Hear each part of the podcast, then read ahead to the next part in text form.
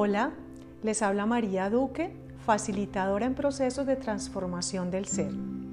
Hoy quiero hablarles sobre un libro que leí hace poco titulado La vida es una piñata de Ismael Cala y relata de una manera muy fantasiosa pero muy real lo que sucede cuando en esas épocas de niños llegábamos a una fiesta de primera comunión, de cumpleaños, lo que más esperábamos, el momento más anhelado era el momento en que se rompía la piñata, porque de la piñata caían tantas cosas que ya en nuestra mente dibujábamos eh, los carritos, las muñequitas, tanta cosita pequeña que había, recuerdo, inclusive eran momentos en que no nos importaba caernos encima de otro, pero teníamos que agarrar lo mejor de la piñata.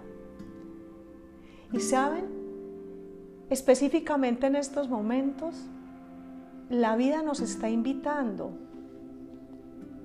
como esa gran piñata llena de múltiples cosas, nos está retando a lanzarnos y tomar lo mejor que hay en ella. Quiero preguntarles algo. De esa gran piñata que se llama vida, que se llama mundo, que se llama universo, ¿qué estás tomando en estos tiempos? ¿Estás tomando el azul del cielo, el canto de los pájaros? ¿Estás tomando inclusive la alegría de los niños?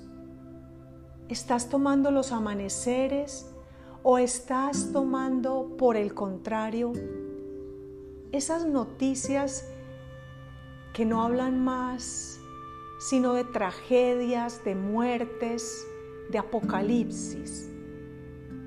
Yo quiero hacerles una invitación.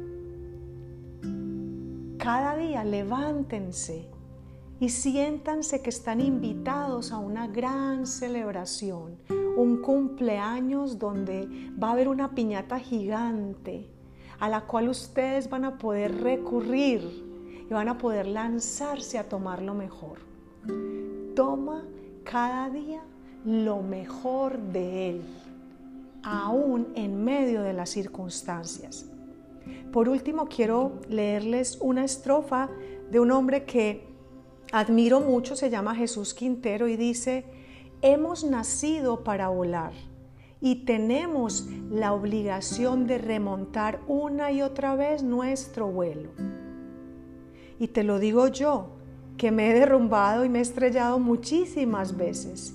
Y sin embargo, aún insisto, cuando sientes que te derrumbas, que caes vertiginosamente, entre astillas, entre arena, entre piedras, levántate.